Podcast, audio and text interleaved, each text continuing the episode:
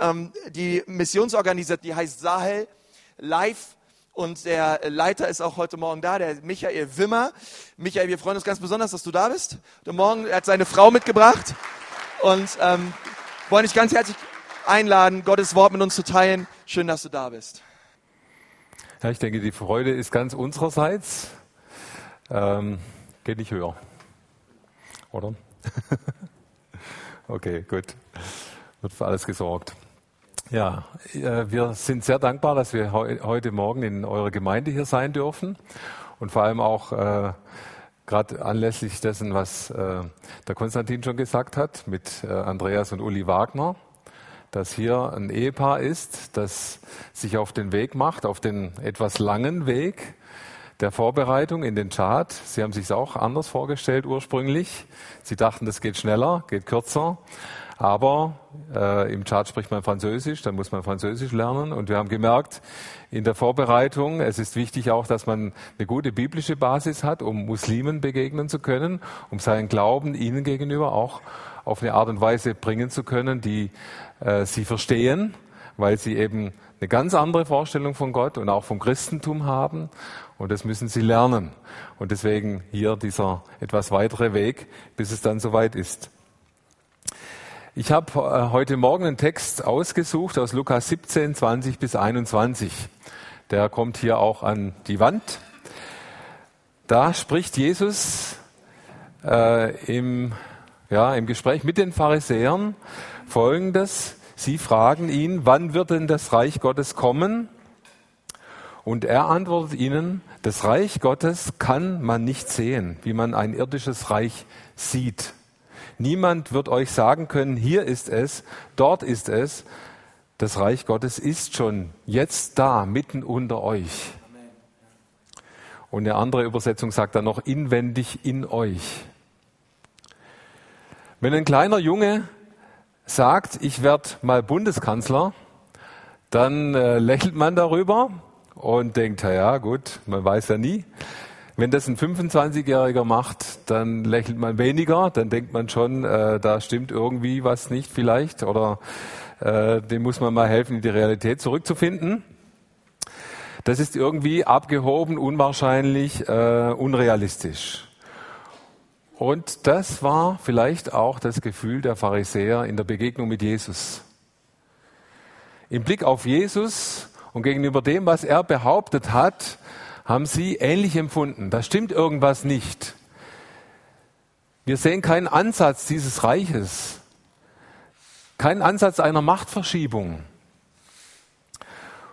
Uns geht es oft nicht anders wie im, äh, in unserem Leben mit Jesus. Wo ist denn die Veränderung in unserem Leben, wenn wir ihm begegnet sind? Wo erfahre ich diesen Gott, der in mein Leben eingreift? Wo erfahre ich denn, dass er meine Gebete erhört? Manchmal vielleicht, aber oft auch nicht. Welchen Beweis habe ich denn, dass er meine Bedürfnisse wirklich kennt? Und so weiter. Und es zeigt uns, wie wichtig es ist, dass wir uns mit dieser Aussage von Jesus beschäftigen. Mein Reich ist mitten unter euch, inwendig in euch. Ihr könnt es nur nicht sehen. Das kommt übrigens über 80 Mal im Neuen Testament vor, dass man, dass dort von dem Reich Gottes geredet wird. Deswegen ist es ein wichtiges Thema und Jesus war das auch sehr wichtig. Wir werden gleich zwei kurze Gleichnisse dazu äh, anschauen, weil Jesus speziell Gleichnisse dazu benutzt, um uns wichtige Wesensmerkmale des Reiches Gottes äh, mitzuteilen und um uns den Zugang dazu finden zu lassen, ist es wichtig zu wissen, warum Jesus Gleichnisse benutzt hat. Das war nämlich auch die Frage der Jünger. Das schauen wir uns gerade mal kurz an. Wir kennen alle spezielle Redensarten. Da gibt es zum einen vielleicht den Fachjargon. Ihr kennt vielleicht manche von diesen Dingen. Ich weiß nicht, wisst ihr, was Beälterung bedeutet im, im äh, Verwaltungsdeutsch? Beälterung. Weiß das jemand? Niemand? Also das bedeutet einfach, äh, das ist eine Vermittlung einer Pflegestelle für ein Kind. Ne? Das ist eine Beälterung. Das Kind bekommt Eltern. Aber Fachjargon, Weiß man nicht, wenn man nicht äh, das gelernt hat. Oder Jugendsprache, das liegt euch vielleicht näher. Was ist eine äh, Gammelfleischparty? Weiß es jemand? Also das sagt man eigentlich zu äh, Partys über 30. Ne? ja. Oder dann etwas, was uns vielleicht noch ein bisschen näher liegt, äh, was so ein bisschen aus unserem äh, evangelikalen Bereich oder unserem christlichen Bereich kommt, die Sprache Kanaan, Kanaans. Wenn jemand sagt, ich habe keine Freudigkeit, was meint er damit? Ich habe keine Lust. Oder? Das ist einfach ein bisschen fromm ausgedrückt. Das sind alles spezielle, alles spezielle Redensarten, für die ein bestimmtes Insiderwissen notwendig ist. Ihr habt es gemerkt, ich musste euch das erklären, ich habe es nicht gleich gewusst. Ne? Und dazu gehören im Grunde genommen auch die Gleichnisse, die Jesus erzählt hat, nur aus einer ganz anderen Sicht, aus einem ganz anderen Hintergrund. Ich lese dazu mal Matthäus 13, 10 bis 16, wo die Jünger genau das Jesus fragen. Warum redest du in Gleichnissen? Wir haben es hier auch auf, dem, auf der Folie, genau. Äh, Matthäus 13, 10 bis 16. Warum sprichst du in Gleichnissen? So, jetzt muss ich das mal ein bisschen hochnehmen. Ja. Kommt gleich? Ja, okay. Müsste gehen. Ja, gut, du probierst mal, ich rede, weil es. Ah, guck, bisschen Kraft, gell? Super, vielen Dank. Nee, ich muss nur noch ein bisschen. Ah, das ist gut. Super, sehr gut. Ja, okay. Wir konzentrieren uns wieder auf den Text. Vielen Dank, Steffen. Ähm, da sagt Jesus, äh, kommen seine Jünger zu ihm und fragen ihn, weshalb verwendest du solche Vergleiche, wenn du zu den Leuten redest? Jesus antwortete, ihr könnt die Geheimnisse des Reiches Gottes verstehen, anderen sind sie verborgen. Denn wer schon viel versteht, dem wird die volle Erkenntnis geschenkt werden. Wer aber wenig versteht, dem wird auch noch die geringe Erkenntnis verloren gehen. Deshalb rede ich zu euch in Gleichnissen, denn obwohl sie Augen haben, erkennen sie nichts und obwohl sie Ohren haben, verstehen sie doch nichts. Und dann Vers 14 geht's weiter. Damit erfüllt sich an ihnen, was Gott durch den Propheten Jesaja gesagt hat. Sie hören, aber sie verstehen es nicht. Sie sehen, aber sie erkennen es nicht. Denn ihre Herzen sind hart und gleichgültig. Sie sind schwerhörig und verschließen die Augen. Deshalb sehen und hören sie nicht. Sie wollen sich nicht ändern und umkehren, darum kann ich ihnen nicht helfen. Aber ihr könnt glücklich sein, denn eure Augen können sehen und eure Ohren können hören. Das klingt ziemlich hart, was er da sagt. Das Wort Gleichnis im Griechischen bedeutet Parabole und äh, möchte uns erklären, es ist der Vergleich von etwas, was wir aus unserem Leben, aus unserer Umgebung kennen, also was wir gut kennen, mit etwas, was wir nicht kennen, nämlich die Geheimnisse des Reiches Gottes. Die kennen wir normalerweise nicht.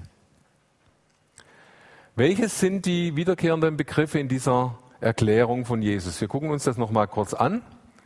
Äh, da kommen jetzt so Markierungen. Da wird im Vers 12, hat Jesus gesagt, denn wer schon viel versteht, dem wird die volle Erkenntnis geschenkt werden. Wer aber wenig versteht, dem wird auch noch die geringe Erkenntnis verloren gehen. Deshalb rede ich in Gleichnissen, denn obwohl sie Augen haben, erkennen sie nichts und obwohl sie Ohren haben, hören sie nichts. Damit erfüllt sich an ihnen, was Gott durch den Propheten Jesaja gesagt hat. Sie hören, aber sie verstehen nichts. Sie sehen, aber sie erkennen es nicht. Also, das ist ganz komisch. Da hört, hören Leute etwas und sie können es trotzdem nicht verstehen. Und da sehen Leute etwas und sie können es trotzdem nicht erkennen. Ein wesentlicher Aspekt hier ist, die Welt von Gott her neu zu entdecken. Wer Gott von der Welt her entdecken möchte, von seinem Erfahrungshintergrund her, das, was er gewohnt ist, zu tun und zu glauben und zu sehen, der wird immer nur Zerrbilder Gottes entdecken und letztendlich auch nichts verstehen. In den Gleichnissen offenbart sich Gott denen, die bereit sind, ihr Bild von ihm korrigieren zu lassen. So steht es im Vers 12. Denn wer schon viel versteht, dem wird volle Erkenntnis gegeben werden. Da, da ist etwas geschehen bei diesem Menschen, der hat schon angefangen, etwas zu verstehen und der wird auch noch mehr verstehen. Der wird richtig volle Erkenntnis bekommen. Aber wer wenig versteht und dahinter steckt dann Bemühen, wir werden das nachher noch sehen, dem wird auch noch die geringe Erkenntnis verloren gehen. Und dann äh, diese, in diesen Gleichnissen offenbart sich Gott auch denen, die sich ändern wollen, die umkehren wollen. So steht es im Vers 15. Denn ihre Herzen sind hart und gleichgültig, sie sind schwerhörig und verschließen die Augen, deshalb sehen und hören sie nichts. Und dann sagt Jesus etwas ganz Entscheidendes. Sie wollen sich nicht ändern und umkehren, darum kann ich ihnen nicht helfen. Jesus möchte Leute, allen Leuten helfen, aber sie wollen sich nicht ändern und sie wollen nicht umkehren. Deshalb kann ich ihnen nicht helfen. Und dadurch macht Jesus deutlich, der christliche Glaube, das ist ein wichtiger Satz hier, der christliche Glaube kann nur von innen her verstanden werden. Ich erkläre das. Nur wer Jesus persönlich begegnet, der kann ihn auch verstehen. Nur wer versucht, Christ zu sein, der kann auch begreifen, was Christsein heißt. Nur Menschen, die bereit sind, Jünger Jesu zu werden, haben Zugang zu den Schätzen des christlichen Glaubens. Und da gibt es einen Vers, der mich schon ganz früh in meinem Christsein geprägt hat, wo ich immer wieder gemerkt habe, da steckt so viel Wahrheit drin. Johannes 7, Vers 17. Will jemand seinen Willen tun, der wird inne werden, ob diese Lehre von Gott sei oder ob ich aus mir selber rede. Das sagt Jesus, nachdem die Pharisäer ihm gesagt haben, du, du sagst, du bist der Messias. Gib uns ein Zeichen. Zeig uns das vor Augen. Und dann sagt er, wenn du den Willen tun möchtest von Gott, dann wirst du erkennen, ob diese Lehre, das, was ich sage, von Gott kommt oder nicht. Nur wenn du es tun möchtest. Wenn du dich auf diese Schiene einlässt. Wenn du davor stehen bleibst und du willst zuerst begreifen, du wirst es nie begreifen. Du musst einen Schritt in Gottes Richtung tun, in das, was er sagt. Und dann wirst du plötzlich merken, das, was er sagt, das stimmt, das ist Wahrheit, das verwirklicht sich bei mir. Äh, wir wollen jetzt äh, zwei ganz kurze Gleichnisse miteinander anschauen. Matthäus 13, 44 bis 46. Ich habe das hier auch auf der Folie. Ihr kennt diese Gleichnisse sicher. Die sind auch ganz kurz. Ich lese mal vor. Das Himmelreich ist wie ein Schatz, den ein Mann in einem Feld verborgen fand.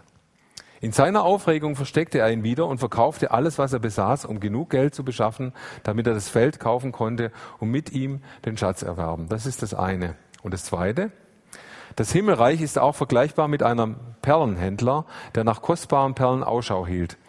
Als er eine Perle von großem Wert entdeckte, verkaufte er alles, was er besaß und kaufte die Perle. Gleichnisse. Ich weiß nicht, wie oft ihr die schon gelesen habt und habt weitergeblättert. Da kommen noch andere Gleichnisse. Naja, okay. Ich möchte ein paar Fragen stellen. Vier Fragen. Äh, versucht mal eine Antwort drauf zu finden. Die erste, Vers 44. Was ist das Besondere an dem Mann und an dem, was er tut im ersten Gleichnis? Ne? Wenn man ähm, da mal genau hinguckt, was ist denn das Besondere daran, an diesem Mann? Wie? Also am ersten, beim ersten Gleichnis, da geht es nicht um Perlen. Im, den Schatz im Acker, ja, genau. Da hätten einfach mitnehmen können, gell? Was gibt es noch Besonderes? Wie? Ja, genau, hat nochmal versteckt. Gut, genau, aber es gibt noch was ganz Wesentliches da. Genau, das ist die, die Folge davon, aber davor gab es noch etwas. Wie, wie hat er denn den Schatz gefunden? Nee, den hat er nicht gesucht. Guck mal hin. Der erste Mann, der hat nichts gesucht. Der ist da drüber gestolpert. Der hat gearbeitet und plötzlich findet er einen Schatz. Ne? Der hat nicht gesucht. Das ist wichtig hier. Und jetzt gehen wir gleich zur zweiten Frage. Der, der Perlen, Perlenhändler, was kennzeichnet diesen Perlenhändler im Vergleich zu dem ersten Mann? Der hat gesucht, genau. Der war auf der Suche nach kostbaren Perlen, der wollte was kaufen. Und dann hat er äh, ganz konkret, gezielt gesucht und plötzlich findet er etwas, mit dem hat er nie gerechnet. Das war eine Perle, das konnte er sich gar nicht vorstellen. Die hatte so einen unwahrscheinlichen Wert für ihn, dass er wie der Erste, wie er das vorher gesagt hat, alles verkauft hat, alles liegen gelassen hat, alles auf, auf die hohe Kante gesetzt, so wie ein Finanzmanager Jochen äh, das nie machen würde, ne? dass man wirklich alles gerade auf die hohe Kante setzt und dann entweder man hat alles oder man hat alles verloren. Ne? So hat er das gemacht, wie der Erste auch. Und für beide, für, für beide Fälle gibt es Beispiele in der Bibel, wo das so geschehen ist. Beim ersten Mann, der, der nicht gesucht hat, der quasi da drüber gestolpert ist, da haben wir zum Beispiel die Samariterin am Brunnen. Da kommt Jesus an den Brunnen, die möchte Wasser schöpfen, die möchte nichts anderes und Jesus spricht sie an und nachher ist ihr Leben total anders. Die, die ist total perplex, total überwältigt in ihrem Leben und alles ist anders wie vorher. Oder Paulus auf dem Weg nach Damaskus, die Christen zu verfolgen und zu töten, im Auftrag Gottes, wie er denkt. Und dann erscheint ihm Jesus wie ein Blitz und alles ist anders. Es ist nichts mehr, wie es vorher war. Das ist das drüber stolpern. Und dann gibt es das Zweite, das Suchen, das bewusste Suchen, zwar nicht nach dem, was er eigentlich letztendlich findet, aber nach etwas Wertvollem in seinem Leben. Da haben wir den Cornelius in Apostelgeschichte 10. Das war ein Nichtjude, der hat gesucht. Und Gott hat sich ihm geoffenbart auf eine Art und Weise, wie er es nicht erwartet hat. Da haben wir die Lydia am anderen Ufer, als der Paulus rübergekommen ist. Die war schon offen, die hat zu Gott gebetet. Und dann hat sie Jesus gefunden, wie sie ihn nie gefunden hat vorher. Worin besteht die Übereinstimmung? Dritte Frage. Ja? Genau. Bei dem, also bei dem zweiten zumindest, der hat echt und ehrlich gesucht, genau. Und was, was stimmt noch überein bei den beiden dann? Was, was ist die Konsequenz?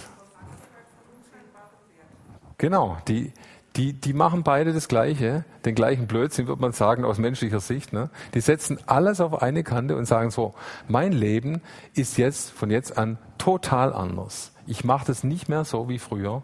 Ich drehe mich in eine andere Richtung und ich, ich, ich, ich suche Gott aus einer ganz anderen Perspektive. Und sie finden etwas, was sie vorher nicht hatten. Die vierte Frage, was für eine Bedeutung hat Suchen und Finden bei Gott? Was für eine Bedeutung hat Suchen und Finden bei Gott?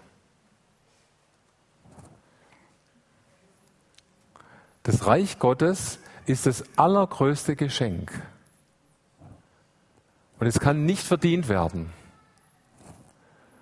Und wenn dieses Geschenk in unser Blickfeld kommt, ob es durch aktives Suchen oder durch zufälliges darüber stolpern ist, dann fordert es eine gewaltige Entscheidung von uns. Und zwar zu dem Zeitpunkt, wo uns das begegnet. Und das hat Jesus in seinen Gleichnissen betont. Das hat er gesagt. Wenn du in deinem Leben an einen Punkt kommst, wo du so Jesus begegnest, wo er dich direkt anspricht und es vor dich stellt, du kannst jetzt mehr haben, du kannst jetzt da eindringen oder du kannst auch davon weglaufen, was ich dir gezeigt habe dann geht es um alles oder nichts. Entweder du kommst da hinein in das Reich Gottes und du wirst es erleben, du wirst erfahren, was das Reich Gottes für dich beinhaltet, oder du wirst dich davon entfernen und du wirst den Zugang verlieren. Du wirst nichts verstehen, immer weniger. Das Reich Gottes ist mitten unter euch oder inwendig in euch, sagt Jesus.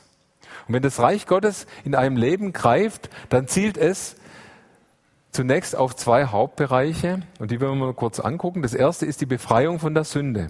Die Pharisäer, die haben eine gewaltige Umwälzung der Machtverhältnisse erwartet. Das war ihr, ihre Erwartung an den Messias. Wenn der kommt, dann wird alles anders. Dann werden die Römer aus dem Land geschmissen und wir werden die Herrschaft übernehmen.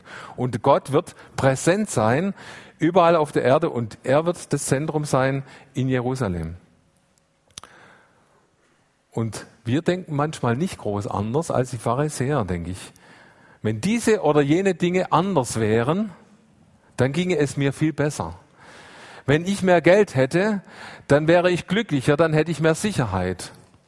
Oder wenn der oder jener nicht in der Gemeinde wäre oder im Team, dann ging es uns allen besser. Oder wenn die Verhältnisse in dieser Kultur oder in dieser äh, Gegend, wo ich arbeite als Missionar, nicht so chaotisch wäre, dann wäre die Kirche vielleicht schon viel weiter gewachsen und so weiter. Wir haben immer solche Vorstellungen, wenn das oder das nicht wäre, dann ging es viel besser. Und genau dort liegt das Problem bei uns und lag das Problem bei den Pharisäern. Der Theologe Eichhorn hat es mal sehr treffend zusammengefasst. Ich habe das Zitat hier. Der Mensch in seiner natürlichen Blindheit sehnt sich nach besseren Zuständen, nicht aber nach Besserung des Herzens. Er strebt neue Verhältnisse an, nicht aber einen neuen Sinn. Gott hat durch die Propheten beides verheißen, die Königsherrschaft seines Gesalbten und mit ihm seines Volkes und eine gründliche innere Umwandlung, Reinigung und Erneuerung. Ich möchte von vielen Stellen im Alten und Neuen Testament das nochmal herausgreifen, in einer Stelle, die das zentral beschreibt, in Jeremia 31, 33 bis 34. Dasselbe haben wir im Hebräer 10 nochmal. Da wird es so ausgedrückt, sondern das ist der Bund, den ich mit dem Herrn, mit dem Haus Israel nach jenen Tagen schließen werde, spricht der Herr. Ich will mein Gesetz in ihr Innerstes hineinlegen. Und es wird und, und auf ihr Herz schreiben. Und ich will ihr Gott sein und sie sollen mein Volk sein, denn ich werde ihre Missetat vergeben und an ihre Sünde nicht mehr gedenken. Zuerst legt Gott einen guten Grund. Er baut sein, das Haus seiner Königsherrschaft nicht in den Sumpf. Und darum richtet er die Königsherrschaft von ihm zunächst im Verborgenen der Herzen auf. Und tief in uns drin schafft er das neue Wesen. Tief in uns drin beginnt das Wort Gottes und äh, das Reich Gottes. Und deswegen sagt er, das Reich Gottes ist inwendig in, in euch. Ihr könnt es nicht sehen. Das Reich Gottes wächst von innen heraus. Es ist ein Prozess, der von außen nicht zunächst nicht beobachtet werden kann, der dann nach außen dringt, aber zunächst einmal fängt es innen drin an. Aber es wächst zu einer großen Gottesoffenbarung, wo es sichtbar für die ganze Welt wird. Da ist Gott dran, das macht er. Und es dringt nach außen, es wird sichtbar dort, wo wir dieses Reich Gottes in uns drin wachsen lassen. Das ist das eine. Und das andere ist der zweite Punkt, mein zweiter Punkt noch, Veränderung meiner Orientierung. Ein entscheidender Punkt, damit das Reich Gottes bei mir Wirklichkeit wird, ist demnach die Herzensausrichtung und die Ausrichtung der Sinne. Und dafür gibt es im Griechischen Begriff, der ist wie ein Schlüssel. Das Wort heißt Zeteo, gleich suchen. Und es geht um ein sorgfältiges, tatkräftiges, zielstrebiges Suchen und Nachforschen. Dieses Wort wird benutzt, um zu beschreiben, wie der Menschensohn gekommen ist, um das Verlorene zu suchen. Lukas 19. Ne? Das hat er nicht einfach so gemacht, ich gucke jetzt mal, ob ich was finde, sondern was hat es Jesus gekostet, diese Suche? Das ist das Wort suchen im Neuen Testament.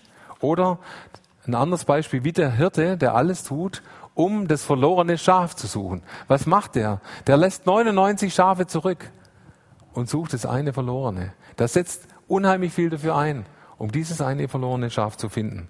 Das ist das Suchen in der Bibel. Darum geht's, wenn die Bibel von Suchen redet. Kolosser 3, 1 bis 2, das bringt die verschiedenen Facetten dieser Suche auf einen Nenner. Wenn ihr nun mit Christus auferweckt worden seid, so sucht das, was droben ist, wo der Christus ist, sitzen zu Rechten Gottes, trachtet nach dem, was droben ist und nicht nach dem, was auf Erden ist. Das klingt zunächst einmal irgendwie abgehoben, weltfremd, außerirdisch, ne? sucht nach droben. Das, ist nicht hier, das ist nicht sichtbar. Das ist es aber vor Gott nicht, weil sein Reich ist nicht von dieser Welt. Und weil es genau, uns genau dort herausfordern möchte, wo wir bei unserer menschlichen Wirklichkeit hängen und stecken bleiben, immer wieder. Also ich weiß nicht, ob es euch so geht. Aus Gottes Sicht ist die Wirklichkeit anders. Unsere Sinne sind so sehr auf die Erde, auf das Sichtbare ausgerichtet. Ich mag das immer wieder bei mir. Dass es uns immer wieder ungemein schwer fällt, mit Gottes Eingreifen und seinen überirdischen Möglichkeiten zu rechnen. Wenn ich vor einem Problem stehe, dann habe ich so große Mühe, dran zu glauben, dass Gott jetzt dieses Problem lösen kann.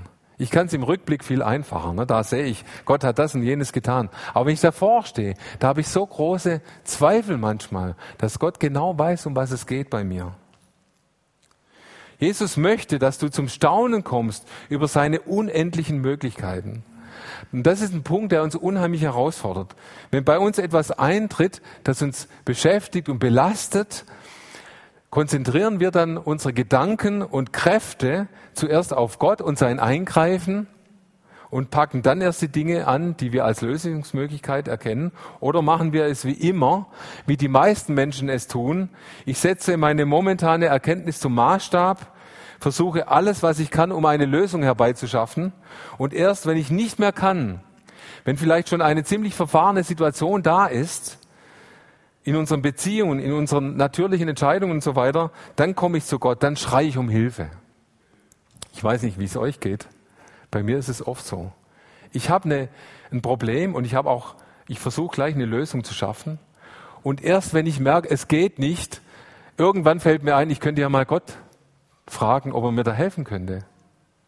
Oft ist es so rum. Und das macht uns große Probleme. Ich möchte behaupten, wir kommen oft erst zu Jesus, wenn es schon fast zu spät ist. Und viele Vorentscheidungen schon dazu geführt haben, dass ich in verfahrenen Situationen stecke. Und deshalb ist die Beziehung zu dem, der droben ist, zu Jesus, das absolute Basic in unserem Verhältnis zu Gott. Wenn ich das nicht lerne oder nur geringe Fortschritte darin mache, dann fehlt ein wesentliches Element, damit das Reich Gottes überhaupt bei mir Gestalt gewinnt. Das Wort, der Begriff CTO suchen, drückt ein, einen fortlaufenden Vorgang aus. Wir lesen nirgends in der Bibel, dass wir in diesem Leben als Christen einen Stand erreichen, der nicht mehr wackelt. 1. Korinther 10, Vers 12 kennt ihr. Darum, wer meint, er stehe, sehe zu, dass er nicht falle. Wir werden vielmehr auf den täglichen Kampf des Glaubens hingewiesen. Und deswegen, ich finde es so toll, dass ihr hier in der Gemeinde das praktiziert. Ihr sagt, wir brauchen Gebet, wir brauchen Gemeinschaft, wir müssen das praktizieren jeden Tag. Wir müssen dranbleiben. Und darum geht's. Matthäus 6,34. Darum sollt ihr euch nicht sorgen um den anderen Morgen. Jeden Tag genügt seine eigene Plage. Du hast jeden Tag diesen Kampf zu führen. Du wirst nicht für morgen sorgen können, sondern du kannst nur heute diesen Kampf bestehen. Wir werden sehr klar darauf hingewiesen, in welche Richtung wir unsere Kraft investieren sollen. Wir sollen uns auf die himmlischen Dinge konzentrieren, auf die Dinge, die außerhalb unserer Realität liegen, auf das Reich Gottes, das nicht von dieser Welt ist damit wir auf die irdische Verlorenheit überhaupt einen Einfluss haben. Und da hat C.S. Lewis in äh, seinem Buch Pardon, ich bin Christ so ein Zitat gebracht, das fand ich sehr gut, gerade auch im Blick auf das, was Christen wirklich in dieser Welt bewirken können, durch das, dass sie diese Anbindung in die Realität Gottes haben. Er hat geschrieben, gerade die Christen taten am meisten für das Diesseits, die sich am eingehendsten mit dem Jenseits beschäftigt haben. Die Apostel, die mit der Bekehrung des römischen Imperiums begannen. Die vielen bedeutenden Männer des Mittelalters. Die englischen Protestanten, denen es gelang, den Sklavenhandel abzuschaffen. Sie alle drückten der Welt ihren Stempel auf, gerade weil ihr Sinnen und Trachten auf das Jenseits gerichtet war. Erst seitdem die Christen weithin aufgehört haben, an das Jenseits zu denken, sind sie in dieser Welt so ohne Wirkung. Wer nach dem Himmel steht, strebt, dem wird die Erde in den Schoß fallen. Wer nach der Erde strebt, dem geht beides verloren. Ich möchte jetzt zum Schluss noch ein Beispiel erwähnen vom Hineinwirken Gottes in dieses Reich, wie wir es erleben können. Wir haben äh, eine Missionsarbeit im Sahelgebiet, wie unser Name das sagt. Äh, sehr stark muslimisch geprägt, sehr stark mit sozialer Arbeit verbinden, verbunden, weil man eben nicht anders arbeiten kann. Die Menschen, den Menschen fehlen die Grundbedürfnisse in ihrem Leben. Und wir hatten eine Missionarin, Ergotherapeutin, die hat in einem Krankenhaus in Kamerun im Norden gearbeitet, wo sehr viele äh, Muslime auch hinkommen. Und in diesem Krankenhaus wird zum Beispiel jeden Donnerstag auch angeboten, dass man mit den Kranken betet für Muslime etwas unheimlich Wertvolles. Da kommt jemand an ihr Bett und sagt, willst du, dass ich mit dir bete? Kaum einer lehnt es ab. Sie alle wollen, dass man mit ihnen betet, weil sie irgendwo eine Beziehung zu Gott haben, aber nicht richtig wissen, wie sie sich ihm nähern können. Und dann hat sie etwas erlebt, wo sie einfach überwältigt hat. Ich lese es mal vor. Man sagt immer so leicht, schreibt sie, nobody is perfect. Und solange es nur einen selber betrifft, kann man meist sogar darüber lachen. Doch kennt ihr das Gefühl, jemanden anders durch einen unbedachten Fehler großen Schaden zugefügt zu haben und es nicht mehr rückgängig machen zu können? Zum Beispiel, wenn ein kleines Mädchen wegen meiner Unachtsamkeit seinen Finger verliert. Äh, wir haben es hier, wir haben sie hier, die Maren, auf dem ähm, Bild. Und äh, dann schreibt sie doch, oder gerade wegen unserer Unzulänglichkeiten haben wir einen großen Gott und er ist vollkommen und kein Ding ist ihm unmöglich. Die siebenjährige Maifiki, wir sehen sie hier auf dem Bild, ist vor einigen Monaten auf den Arm gestürzt, hatte danach große Schmerzen und kann, konnte ihn nicht mehr richtig bewegen. Ihr Vater brachte sie deshalb, wie in Kamerun üblich, erstmal zum traditionellen Helfer, Heiler im Dorf. Dieser zog und zerrte daran rum, band ein paar Stöcke und Amulette drum und schickte sie mit dem Versprechen und auf Heilung wieder weg. Doch statt dass ihre Hand wieder funktionierte, streifte das Handgelenk und die Finger in einer gebeugten Haltung immer mehr ein, steifte. So brachte sie ihr Vater ins Krankenhaus nach Meskin. Der Arzt ließ ein Röntgenbild machen und schickte sie damit gleich zu mir in die Physioergotherapie. Wie vermutet, der Arm war gebrochen gewesen und dabei wurde wohl auch der Nerv geschädigt. Ich hielt Rücksprache mit dem Chirurgen, doch der meinte, man könne es nicht operieren, sondern ich solle es mit Schienen und Handtraining versuchen. Gesagt, getan, ich machte mir mit ihr Übungen, bewegte und dehnte die kleinen Fingerchen. Es war Freitag und wir hatten in dieser einen Therapiestunde schon eine deutliche Verbesserung erreicht. Damit das alles nicht übers Wochenende wieder verloren geht, nahm ich eine vorgefertigte Metallhandschiene und passte sie so gut es ging an ihre Hand an und stabilisierte das Ganze mit einer elastischen Binde, die ich darum wickelte. Mir kam noch kurz der Gedanke, ob das Ganze nicht eventuell zu fest ist, falls sich die Binde mit der Zeit noch mehr zusammenzieht und außerdem die Hitze. Doch nach dem Motto viel hilft viel, beließ ich es dabei und befragte den Vater, die Schiene oder, oder sagte dem Vater, die Schiene jeden Tag zu kontrollieren, ob sie einschneit und notfalls zu lockern oder ganz wegzumachen, wenn das Blut nicht mehr gut durchfließt und das Mädchen Kribbeln in den Fingern spürt.